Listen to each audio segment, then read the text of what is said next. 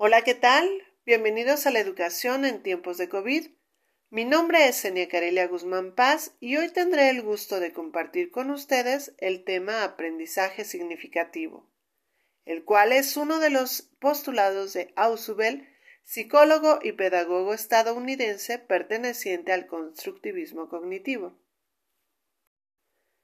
Recordemos que el constructivismo plantea que el alumno debe ser el protagonista en la construcción de su conocimiento, pero existen varios enfoques dentro de este paradigma, como el psicogenético, el sociocultural y el ausubeliano, en el cual nos enfocaremos en este programa.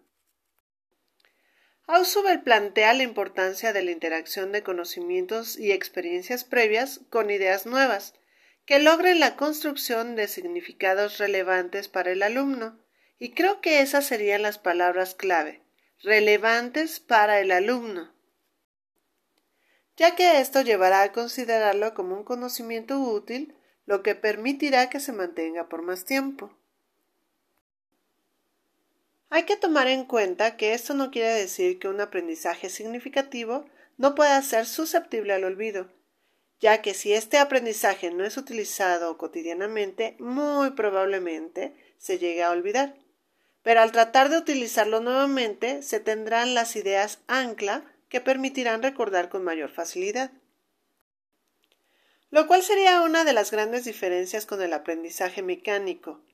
Este se basa en la memorización de conceptos que son desechados fácilmente por el aprendiz, después de haber sido utilizados en algún examen ya que dicho conocimiento no refleja un significado relevante para el alumno.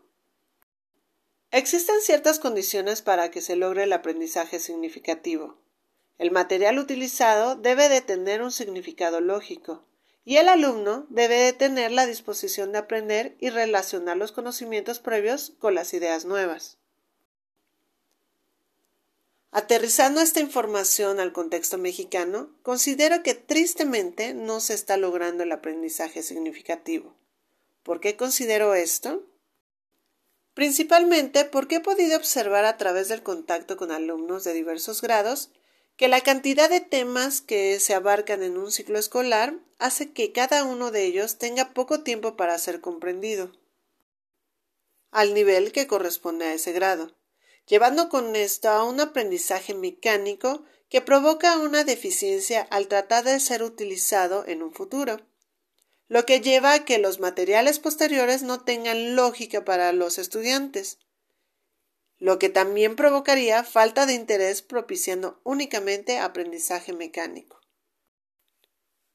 Por lo que podríamos plantear, ¿cuál debería de ser la medida emergente a tomar para poder modificar esta realidad? ¿Tú qué opinas?